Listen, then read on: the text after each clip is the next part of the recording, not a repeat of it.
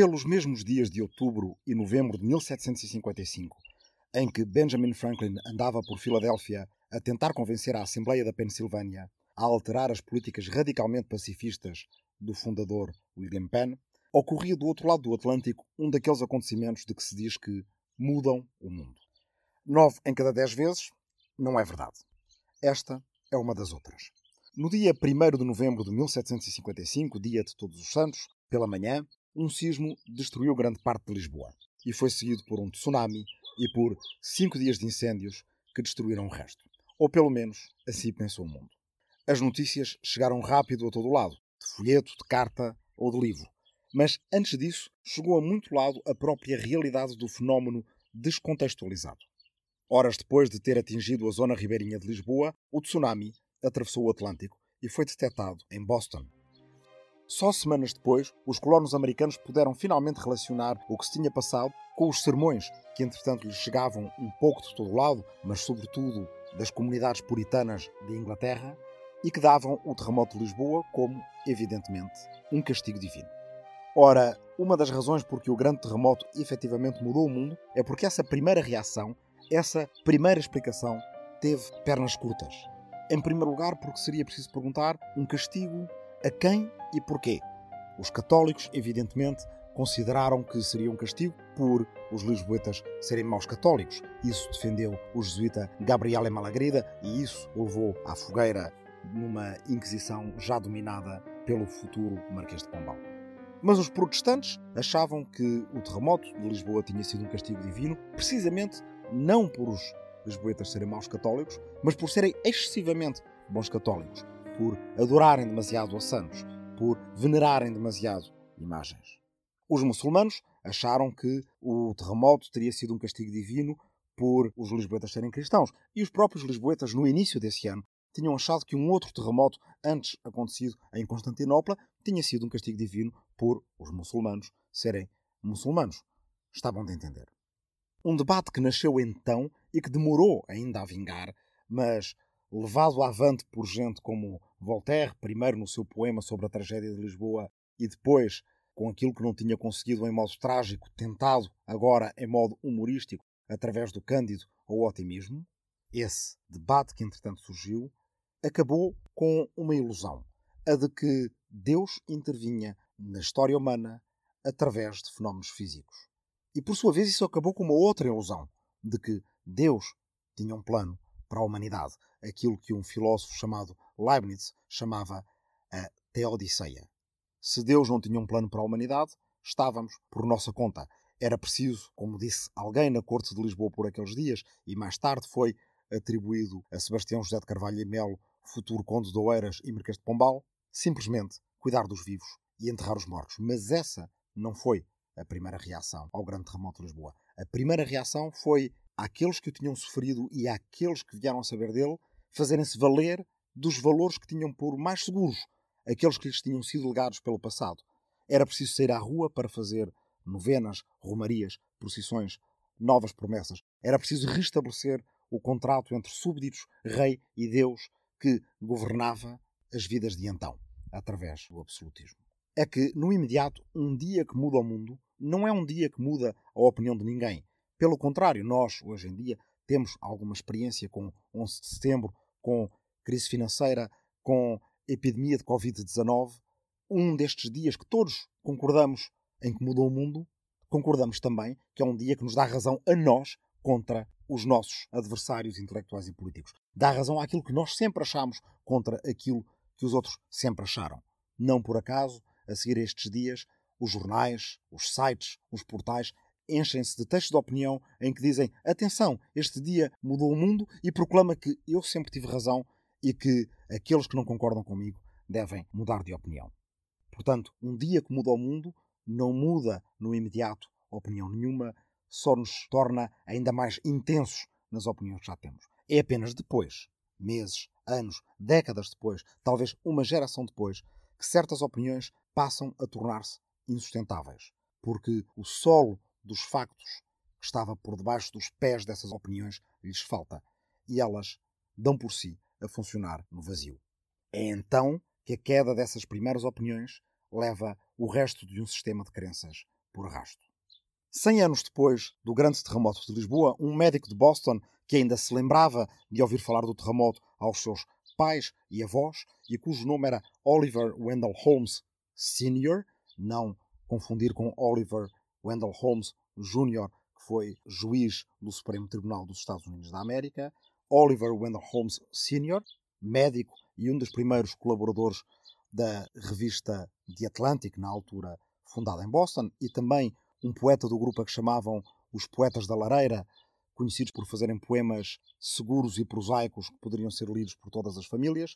Dizia então Oliver Wendell Holmes Sr. escreveu um poema em que descreve através de uma metáfora esse movimento do pensamento a que nós hoje chamamos o fim de um paradigma. Nesse poema existe uma caleche, ou uma sege, ou uma carroça, ou uma charrete, chamam-lhe o que quiserem, de apenas um cavalo. Essa charrete é construída por um diácono tendo por base um princípio. Se qualquer charrete, qualquer carroça, qualquer carro conduzido a cavalo tem sempre um ponto fraco, que pode ser a roda, pode ser o eixo, pode ser qualquer outro ponto fraco, ele vai construir uma charrete que não tem nenhum ponto fraco. E não tendo nenhum ponto fraco, não há nenhum ponto fraco a ceder primeiro. Por coincidência, essa charrete é construída na manhã do dia 1 de novembro de 1755, quando um sismo estava a destruir Lisboa e essa charrete dura 100 anos, no poema de Oliver Wendell Holmes. Quando se aproxima o dia 1 de novembro de 1855, exatos 100 anos após o terremoto, uma vez que a charrete não tinha pontos fracos, ela desaparece. Toda ela, no seu conjunto, como se fosse uma bolha de sabão no ar. No fundo, aquilo que Oliver Wendell Holmes está a descrever é o desaparecimento não de um objeto físico, como uma charrete, mas a charrete utilizada como metáfora para descrever o desaparecimento de um sistema de ideias. Um sistema de ideias em que acreditamos profundamente é algo que não nos parece ter pontos fracos, mas a certa altura ele desaparece de uma vez só. Isso foi o que aconteceu após o grande terremoto de Lisboa ao primeiro contrato político da modernidade, que é o contrato político do absolutismo, baseado num contrato entre súbditos, rei e Deus. Rei por graça de Deus, súbditos que devem obediência ao rei e fé em Deus. E que, quando alguma coisa corre mal, devem reforçar obediência ao rei e veneração, adoração a Deus. Só que, se o próprio Marquês de Pombal, primeiro-ministro de um rei absolutista como Dom José I, diz a toda a gente que o terremoto não foi um castigo divino. E se o diz, em primeiro lugar, para proteger o seu rei, para proteger o seu rei da acusação de que os portugueses e os lisboetas em particular pudessem ser maus católicos, ele não se dá conta de que também está a dizer a toda a gente que se Deus não intervém nas vidas humanas enviando castigos contra os humanos, se o terremoto tem apenas causas naturais naturalmente causadas, como é a explicação oficial, então nesse caso não demora muito para que, tendo caído uma parte da equação, caia o resto da equação. Porque se Deus não tem um plano para nós, então se Deus não provoca terremotos, Deus também não faz reis por graça divina. Talvez não seja por acaso que gente como Alexander Hamilton ou Maximilien Robespierre, revolucionários americanos e franceses, no caso de Hamilton, da independência dos Estados Unidos, no caso Robespierre, do terror republicano em França, ou seja, revolucionários daqueles que acabaram com as cabeças coroadas nos seus territórios, num dos casos através da guilhotina, tenham nascido exatamente em torno do ano de 1755. Essa geração, que é também a geração de Mozart e de Goethe, é uma geração que já não pode acreditar nas mesmas coisas que a geração anterior. Mas é uma geração que só constrói o seu novo paradigma em cima do debate que antes foi mantido por uma opinião minoritária na geração anterior, a geração de Voltaire ou a geração intermédia de Kant. E esse grande debate que a geração anterior legou à geração seguinte foi o debate da emancipação. Hoje, nesta conversa, para entrarmos no debate da emancipação, utilizaremos dois textos que às vezes são tidos como sendo divergentes, mas que penso que, sendo divergentes no estilo, são convergentes no fundo. E esses dois textos são Cândido ou o Otimismo de Voltaire e a resposta à pergunta o que é iluminismo de Kant. Comecemos pelas suas diferenças. Em Kant, especialmente nesta célebre resposta à pergunta o que é iluminismo, o iluminismo é a emancipação. É a saída da humanidade de uma tutela que ela se auto-impõe. Uma tutela de padres, de reis, de pais, de mais velhos, de hierarquias, de nobreza e aristocracia. A humanidade, segundo Kant, não precisa dessa tutela. Ou, se precisou dela, precisou dela durante a sua infância e agora deve emancipar-se, ou seja, passar à sua vida adulta. Só que para Kant, a emancipação é um simples ato da vontade. Um ato ordenado e até ordeiro, fundado numa íntima convicção, apenas limitado por dois fatores: a preguiça em ser emancipado ou a cobardia de sê-lo.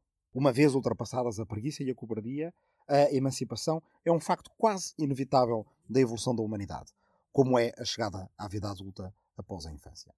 No Cândido ou o Otimismo de Voltaire, a emancipação é exatamente o contrário. Cândido era um jovem que vivia no castelo do barão de Tundertentronck. É uma vez apanhado com a filha do barão por detrás do reposteiro e leva simplesmente um pontapé na bunda. Há uma expulsão do paraíso contra a vontade do próprio Cândido. Mas essa é a emancipação. Não a emancipação de alguém que decide sair de casa, mas a emancipação de alguém que é expulso de casa. Uma emancipação inesperada, um abrir de olhos que não se podia antecipar e não se desejava. Trata-se do acordar para um mundo caótico e quase inteiramente desprovido de sentido, no qual não há qualquer progresso moral da humanidade que possa ser dado por garantido. Juntos, o que é Iluminismo de Kant e o Cândido de Voltaire podem ler-se em menos de uma tarde. Juntos, oferecem-nos também uma imagem em espelho do momento histórico que se iniciou no século XVIII e que, apesar de tudo, ainda vivemos a modernidade. Segundo Kant, podemos ver a modernidade como um seguimento do projeto do iluminismo. Sob a influência de Voltaire, a modernidade é uma espécie de concentrado de caos que só pode ser entendido no modo de explicação conhecido por pirronismo, a escola de pensamento ultracético, célebre na Antiguidade e depois de novo no Renascimento e no Iluminismo, pelo nome do seu fundador, um filósofo chamado Pirro de Eleia, de quem se dizia que ao tomar conhecimento de que Sócrates tinha proclamado só sei que nada sei, Pirro responder imediatamente, pois eu nem isso sei. Voltaire era então um cultor e divulgador do pirronismo, num tempo em que o pirronismo era mais conhecido pelos ataques que lhe eram dirigidos do que pela defesa que alguns corajosos ainda lhe iam fazendo. O pirronismo era associado com desprimor para ambos e numa tentativa de inculpação por associação ao espinosismo. E ambos eram entendidos como uma espécie de conhecimento dissolvente, capaz de corroer todas as certezas. Pois, se Voltaire declarava a bancarrota do contrato anterior e não oferecia nenhum em perspectiva, se Voltaire dizia apenas que o contrato anterior do absolutismo não funcionava, mas também só nos dizia que na modernidade iríamos encontrar massacres, roubos, assassinatos, intolerância e fanatismo, numa espécie de arbitrariedade absoluta da qual não é possível extrair nenhum sentido, nenhum significado, esse pirronismo era entendido pelos outros como uma espécie de anticonhecimento, não como queriam os pirronistas, uma espécie de antecâmara para um tipo diferente de conhecimento. É que, na verdade, o projeto filosófico de Spinoza, de Bento de Spinoza, o judeu português que vivera na Holanda e que, embora tenha fundamentos céticos, é bem distinto do projeto filosófico de Pirro de Aleia. O pirronismo moderno, para Spinoza, era mais bem representado por outro filósofo, também de origens portuguesas e provavelmente judaicas, chamado Francisco Sanches, que fora professor de medicina em Toulouse e que escrevera um tratado pirronista sob o título Quod nihil situr, que nada se pode saber. O argumento central do pirronista Francisco Sanches é que não se pode construir conhecimento seguro e definitivo sobre nada na experiência humana. O argumento central do pirronista Voltaire era que nada se pode saber sobre o sentido ou a progressão da história. Não há plano divino, não há lógica inerente e nada está determinado para o futuro da humanidade. Esse argumento utilizou-o num pequeno tratado chamado Sobre o Pirronismo na História. E depois, no primeiro texto com que se referiu ao grande terremoto de Lisboa, Poème sur le désastre de Lisbonne, poema sobre a tragédia de Lisboa, em modo trágico. Passado alguns anos, Voltaire volta ao assunto em modo cômico, no Cândido. Ora, ninguém leu o Cândido para acreditar numa história, mas antes para se maravilhar com a capacidade destrutiva do sarcasmo com que Voltaire salta em cima dos seus adversários filosóficos. Do princípio ao fim, É numa caricatura mal disfarçada das ideias de Leibniz que Voltaire põe no centro do alvo do seu livro uma única ideia: a de que o mundo em que vivemos é o melhor de todos os mundos possíveis. Voltaire ataca essa ideia impiedosamente de dezenas de formas diferentes, nas dezenas de capítulos, peripécias, diálogos absolutamente absurdos e acontecimentos do livro. Não é muito vulgar tratar-se o Cândido como uma história da emancipação, não só porque os filósofos e intelectuais públicos guardaram do sentido da emancipação principalmente o seu ideal kantiano, ao qual iremos, mas principalmente porque a emancipação de Cândido se dá de uma forma tão brutal, através dessa expulsão do paraíso, que é o pontapé na bunda que ele leva de Tunder ten Tronk, o barão do castelo paradisíaco na Westfália. Quando Cândido chega ao grande terremoto de 1755, já estava acompanhado da outra personagem fundamental deste conto filosófico, o professor Pangloss, caricatura de um filósofo leibniziano que, perante o evidente desarranjo do mundo, só é capaz de pronunciar que ele é, afinal, o melhor de todos os mundos possíveis. Não é por acaso que os dois viajantes convergem para Lisboa a tempo de serem surpreendidos pelo grande terremoto a ocorrência da tripla catástrofe de 1755, a destruição da capital lisboeta e os milhares de mortos provocados pelo sismo, o tsunami e os incêndios daqueles dias constituíam para Voltaire a prova evidente de que as teorias, todas as teorias e crenças, que previam um plano pré-ordenado ou uma inevitabilidade do aperfeiçoamento da vida humana, eram infundadas e estavam, na prática, falidas. As notícias de Lisboa chegaram também rapidamente a Königsberg, uma cidade no mar Báltico prussiano que hoje pertence à Rússia e onde Kant escreveu e lecionou e escreveu também sobre o grande terremoto. Mas, em geral, quando se lê o que Kant escreveu sobre o grande terremoto, os entusiastas da sua obra ficam, em geral, desiludidos, porque aquele Kant não é ainda o grande filósofo famoso que conheceremos depois, da crítica da razão pura ou da paz perpétua. É apenas um professor de filosofia natural, ou seja, de ciências, que tenta explicar o terremoto de Lisboa dizendo que, no fundo, o planeta tem gases. Não estou a brincar. É a explicação de Kant para os terremotos como o de Lisboa.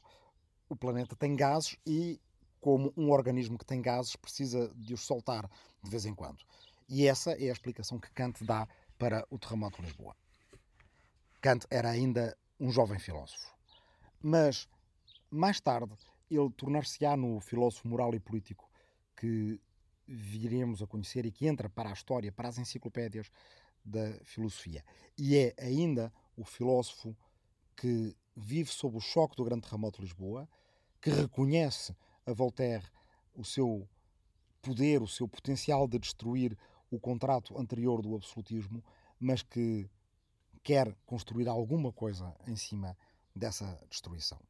É esse o filósofo que escreve o que é iluminismo e que escreve também um pequeno texto chamado Uma velha questão de novo levantada: estará a espécie humana em constante progresso? Esse texto, integrado em 1793, quase 100 anos depois do folheto de William Penn propondo uma paz perpétua à volta de um Parlamento Europeu, paz perpétua é essa que também será defendida por Kant 100 anos depois, provavelmente não conhecendo a obra de William Penn. Bem, nesse texto sobre a velha questão de novo respondida, sobre se a humanidade tem ou não um progresso moral inevitável, Kant estabelece três tipos de respostas para a pergunta. Uma é a resposta decadentista, a que Kant chama o terrorismo, não no sentido em que nós conhecemos hoje esse termo terrorismo, evidentemente, mas simplesmente como terror de uma queda da humanidade que seja permanente e que não tenha volta atrás. Segundo esta tese, que era ainda uma tese importante e, se quisermos, até em certos debates, dominante no século XVIII, a época dourada da humanidade já tinha sido vivida antes e, a partir de agora, o que havia era que gerir uma longa e interminável decadência. Noutra tendência, a que ele chama Abderita, inspirado numa história dos Abderitas na Bíblia, a história humana seria uma espécie de movimento pendular entre momentos de progresso e outros momentos de retrocesso mais ou menos equivalentes. A estas duas teses, Kant contrapõe uma terceira. A possibilidade de um progresso constante da humanidade que pode ser apenas permanentemente construída por aqueles que o desejam.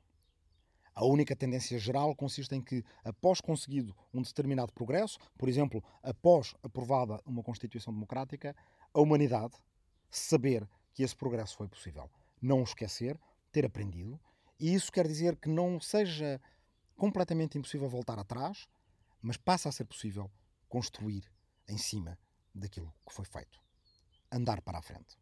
Esticando o raciocínio um pouco mais além, poderíamos dizer que o mesmo método permitiu atingir um determinado progresso e também pode ser utilizado para ser aprendido e transmitido para atingir outros progressos.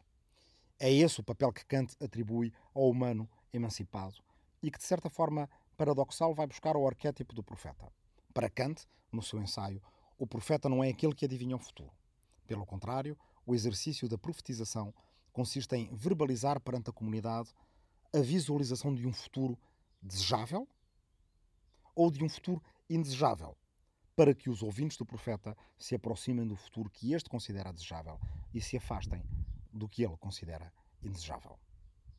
O papel do profeta em Jerusalém, para Kant, é assim aproximado do papel do sofista em Atenas ou do orador político em Roma. A única faceta distintiva é que o profeta usa a convocação do futuro para conseguir persuadir a sociedade a ir num sentido em detrimento do outro. E, de certa forma, para Kant, esse papel do profeta é também o papel do filósofo, como quem diz aos seus leitores: Ouçam, se há progresso moral da humanidade, é uma pergunta que não nos compete adivinhar. É uma pergunta à qual nos compete responder fazendo por isso.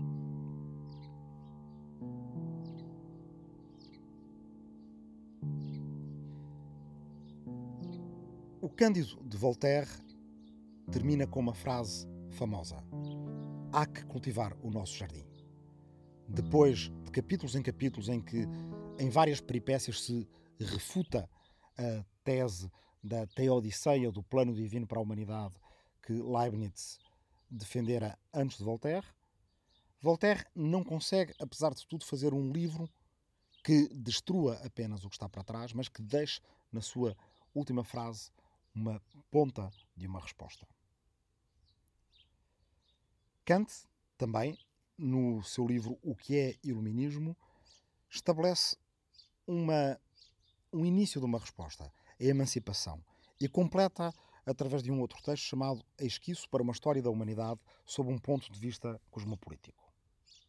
Nesse texto, Kant diz uma coisa que durante muito tempo eu demorei a perceber me custou entender que ver a história da humanidade sob o ponto de vista cosmopolítico é a tarefa mais difícil da humanidade. O que quer Kant dizer com isto? Que se o iluminismo é a emancipação humana, a nossa saída da casa dos pais, sendo essa casa dos pais as crenças, superstições e obediências que antes tivemos a outras hierarquias feitas de reis, sacerdotes, uh, uh, e, e todos aqueles que nos têm sob tutela, então a concretização da modernidade é a humanidade ganhar a sua própria agência política, a sua capacidade de se organizar como comunidade política. E, portanto, fazê-lo ao nível cosmopolítico, ao nível global, é a tarefa mais difícil da humanidade, porque, tal como Dante dissera no século 13 e como Alfarabi dissera antes, no século X, a realização do intelecto ativo, do potencial da humanidade, do potencial político da humanidade que Aristóteles vira na Antiguidade, é, no fundo, a realização de um fim para a humanidade. Aquilo que um outro filósofo da mesma época, Christian Wolff, tinha definido como a humanidade inteira ser uma civitas máxima, a humanidade ser uma cidade, no sentido de uma polis, de uma comunidade política. Essa cidadania é, no fundo, aquilo a que hoje se chama erradamente uma cidadania global. Mas para Kant, esta cidadania global é, no fundo, um pleonasmo, porque a cidadania global é simplesmente a cidadania. Ou seja, uma cidadania sem amputações, uma cidadania incondicional, como só pode ser uma cidadania emancipada. Ou seja, uma cidadania que não é intermitente, que não depende de que lado da fronteira calhamos encontrar-nos. Uma cidadania que não nos deixa dependentes da boa vontade de terceiros ou da lotaria do nascimento, que dita que aquele que nasce de um lado do Mediterrâneo possa viver tranquilamente e que aquele que nasce do lado contrário do Mediterrâneo tenha de arriscar a vida para sobreviver. No fundo, Kant e o Cândido, Kant e Voltaire, não refutam só o contrato político do absolutismo. Eles talvez nos deem pistas para uma espécie de novo contrato da modernidade. Aquele em que, por um lado, se cuida do nosso jardim, numa visão pré-ecológica, se quisermos, de Voltaire, segundo a qual temos uma responsabilidade perante o planeta, e aquele contrato no qual todos os seres humanos, pelo mero facto de serem seres humanos, têm direito a participar nas decisões que lhes dizem respeito, exercendo a sua cidadania. Nem Kant nem Voltaire se referem explicitamente àquilo que conhecemos por direitos humanos. E, no entanto, é provável que um conceito desse género estivesse já presente por detrás dos seus raciocínios.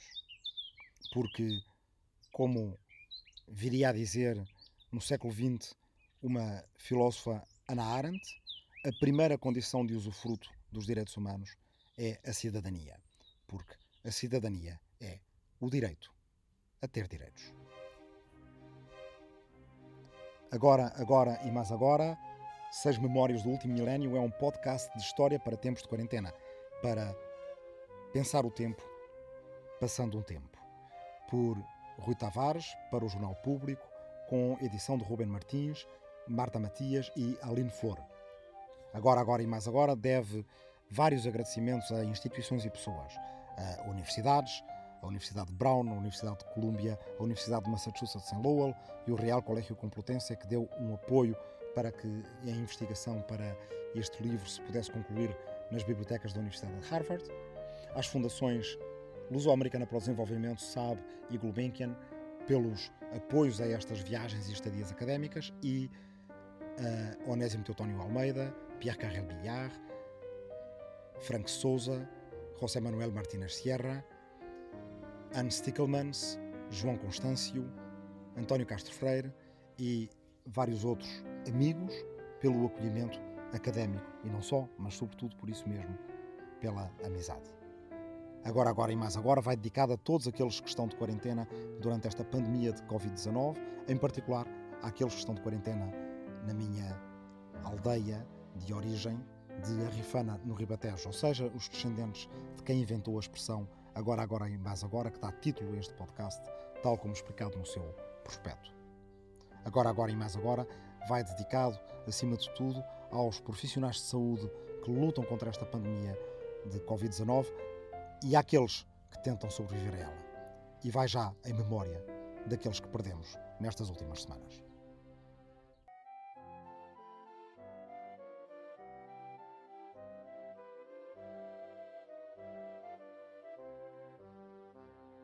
O público fica no ouvido.